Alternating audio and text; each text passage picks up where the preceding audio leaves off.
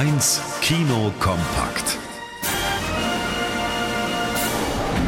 Gleich fünf taffe Frauen, darunter Jessica Chastain, Penelope Cruz und Diane Krüger, sind im Einsatz in The 355 als Geheimagentinnen aus aller Welt, die eine Cyber-Terrorattacke auf die Menschheit verhindern müssen.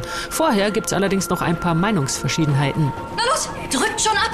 Bringt euch um! Ihr kommt euch permanent ins Gehege, da wäre ich auch sauer. Aber der einzige Weg, hier etwas zu erreichen, ist uns zusammenzutun. Hast du sie nicht alle? Der Feind meines Feindes ist mein Freund. Die Agenten-Weltrettungsstory bietet nicht viel Neues. Aber wer gerne scharf schießende Mädels und Kampfeinsätze in High Heels und Abendkleidern sieht, kommt in The 355 auf seine Kosten. Nur Vorsicht, Leichen pflastern ihren Weg.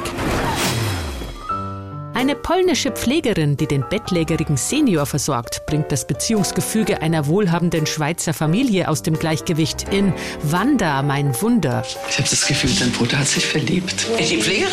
Na, sie ist hübsch, sie ist jung und ich bin froh, dass sie wieder da ist. Schon, aber Sogar dein Vater mag sie. So sehr sogar, dass Wanda eines Tages von ihm schwanger ist, was diverse Nervenzusammenbrüche auslöst. Regisseurin Bettina Oberli entlarvt hier mit bitterbösem Humor den Ausbeutergeist der Unternehmerfamilie, die es versteht, aus der finanziellen Notlage der polnischen Pflegekraft immer wieder ihren Vorteil zu ziehen.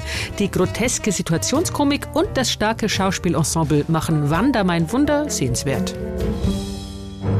Wer etwas Geschichtsinteresse mitbringt, könnte mit der Verfilmung des Robert Harris Bestsellers München ins Filmjahr starten.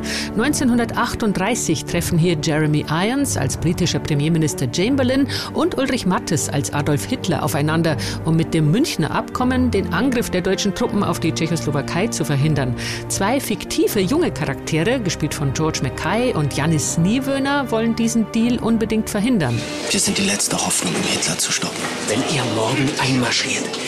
Werden Zehntausende unschuldige Menschen sterben. Ja, wenn wir morgen nicht einmarschieren, dann werden bald vielleicht Millionen sterben.